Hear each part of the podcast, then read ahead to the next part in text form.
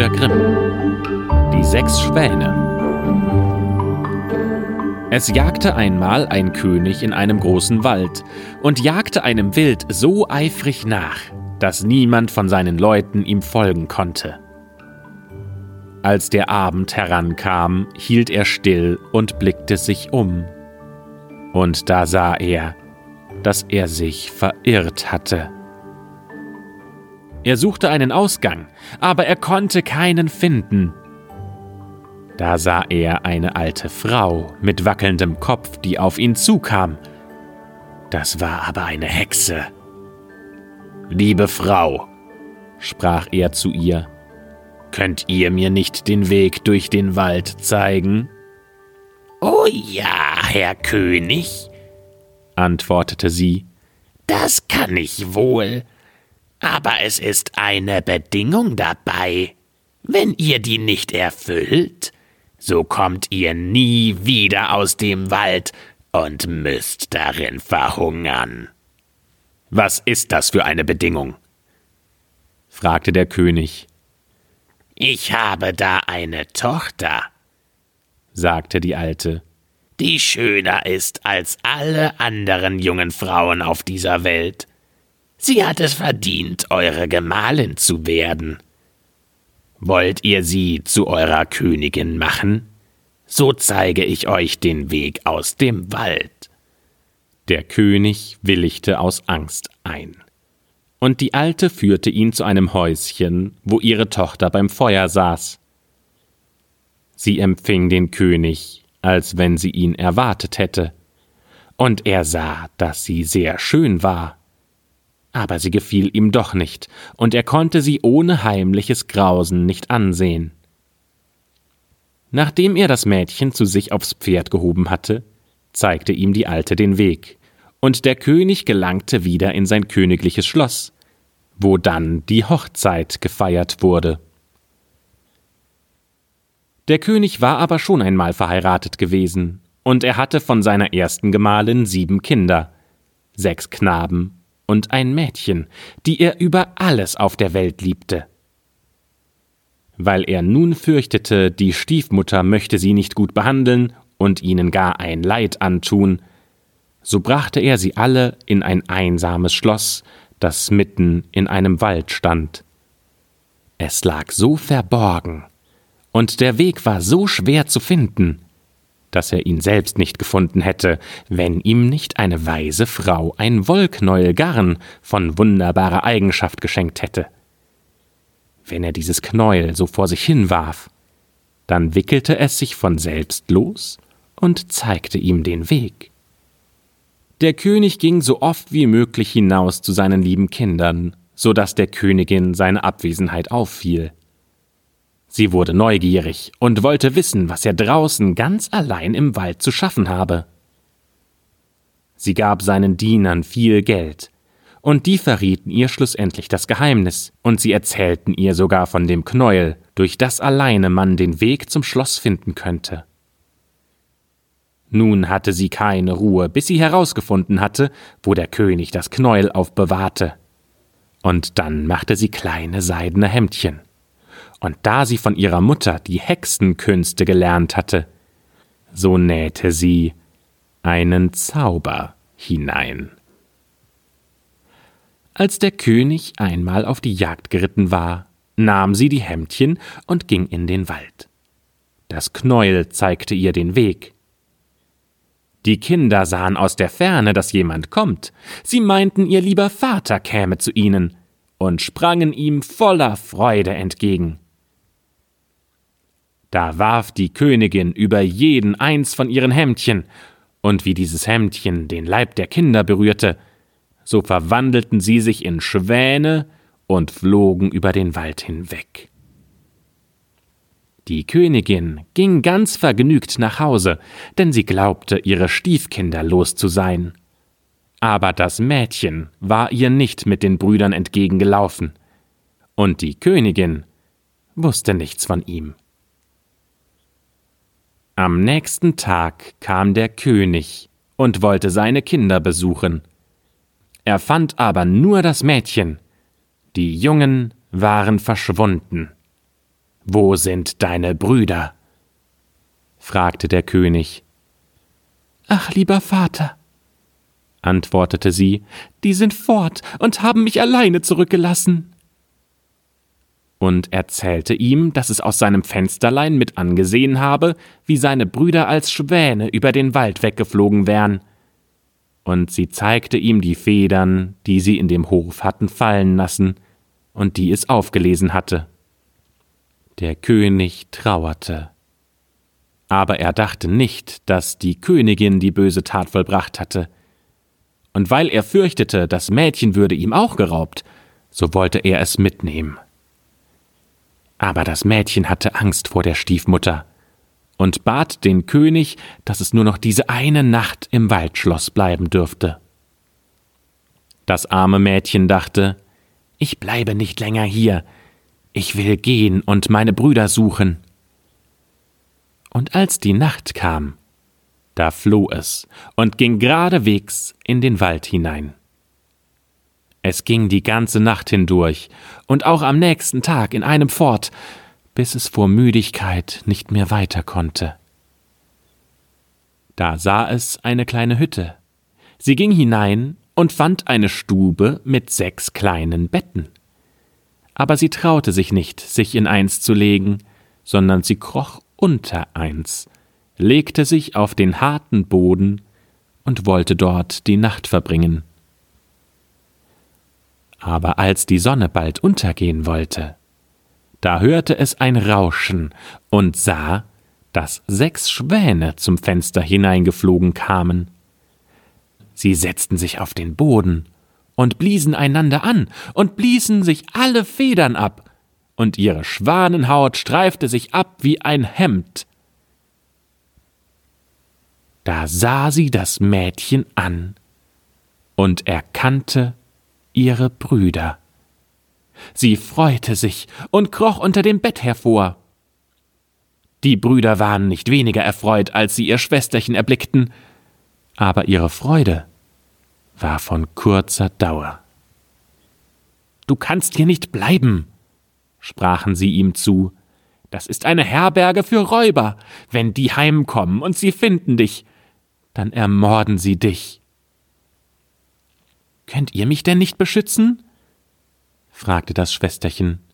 Nein, antworteten sie, denn wir können nur eine Viertelstunde lang jeden Abend unsere Schwanenhaut ablegen, und nur in dieser Zeit haben wir unsere menschliche Gestalt.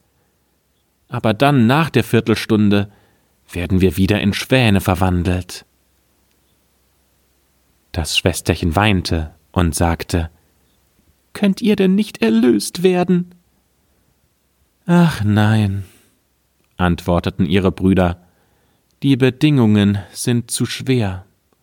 Du darfst sechs Jahre lang nicht sprechen und nicht lachen, und musst in dieser Zeit sechs Hemdchen aus Sternenblumen für uns nähen.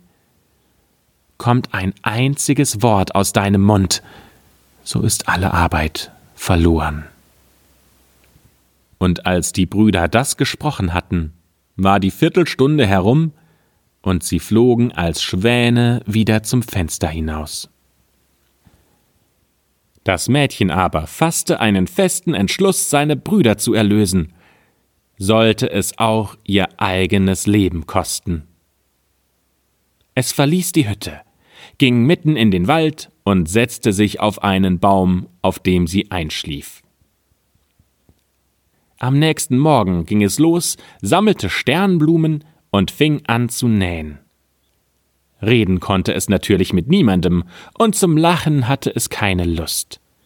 Es saß da und sah nur auf seine Arbeit.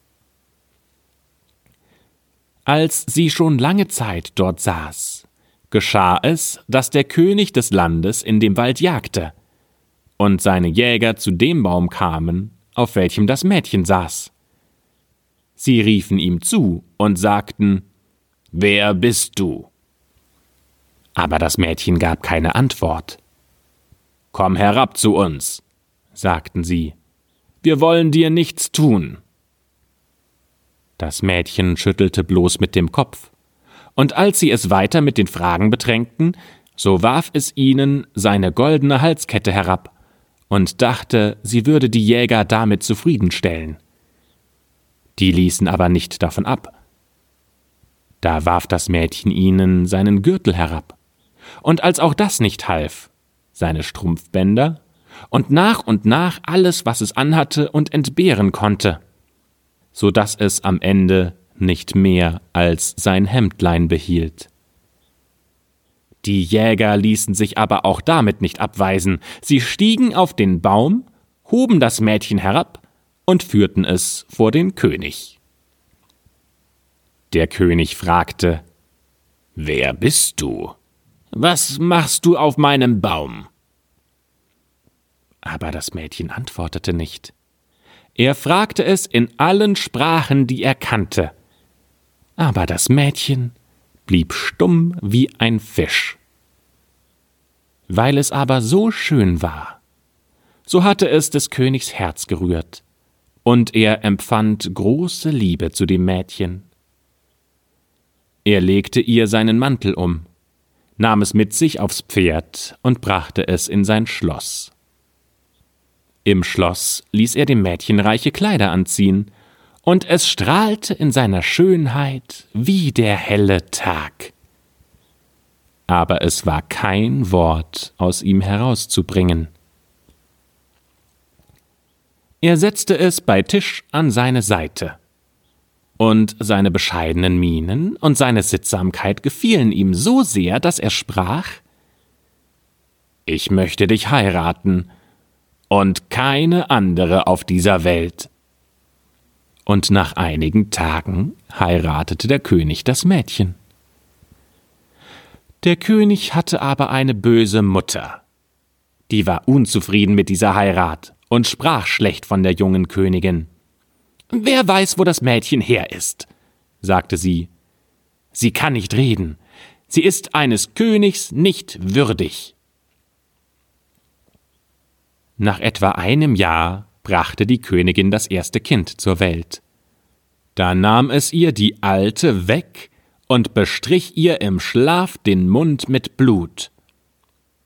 Dann ging sie zum König und klagte sie an, sie wäre eine Menschenfresserin. Der König wollte das nicht glauben, und er wollte auch nicht, dass man dem Mädchen ein Leid antat. Das Mädchen aber saß beständig und nähte an den Hemden, und sie achtete auf nichts anderes. Im nächsten Jahr bekam das Mädchen wieder ein Kind, einen Jungen. Dieses Mal übte die böse Schwiegermutter denselben Betrug aus. Aber der König konnte sich nicht entschließen, die Anschuldigungen zu glauben. Er sprach Sie ist zu fromm und zu gut. Sie könnte so etwas nicht tun. Wäre sie nicht stumm, dann könnte sie sich verteidigen. Und so würde ihre Unschuld ans Licht kommen.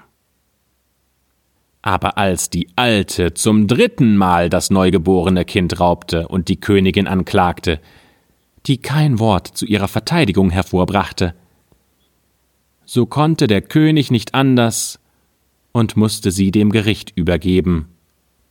Das Gericht verurteilte sie zum Tod durchs Feuer. Als der Tag kam, an dem das Urteil vollzogen werden sollte, war das zugleich der letzte Tag von den sechs Jahren, in welchen das Mädchen nicht sprechen und nicht lachen durfte, und sie hatte ihre lieben Brüder aus der Macht des Zaubers befreit. Die sechs Hemden waren fast fertig geworden, nur am letzten fehlte der linke Ärmel.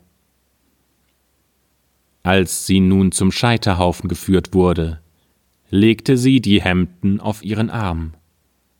Und als sie oben stand und das Feuer angezündet werden sollte, so schaute sie sich um, und es kamen sechs Schwäne durch die Luft geflogen, da sah sie, dass ihre Erlösung nahte, und ihr Herz regte sich in Freude. Die Schwäne rauschten zu ihr herab, so dass sie ihnen die Hemden überwerfen konnte. Und wie die Schwäne die Hemden berührten, fielen ihre Schwanen heute ab, und ihre Brüder standen leibhaftig in menschlicher Gestalt vor ihr, und sie waren so frisch und so schön. Nur dem Jüngsten fehlte der linke Arm. Dafür hatte er einen Schwanenflügel am Rücken. Sie herzten und küssten sich, und die Königin ging zum König, der ganz bestürzt war, und fing an zu reden und sagte Liebster Gemahl, nun darf ich sprechen und dir offenbaren, dass ich unschuldig bin und fälschlicherweise angeklagt wurde. Und sie erzählte ihm von dem Betrug der Alten, die ihr die drei Kinder weggenommen und verborgen hätte. Da wurde sie zur großen Freude des Königs vom Scheiterhaufen geholt und stattdessen die böse Schwiegermutter darauf gebunden und zu Asche verbrannt. Der König aber und die Königin lebten gemeinsam mit den sechs Brüdern lange Jahre in Glück und Frieden.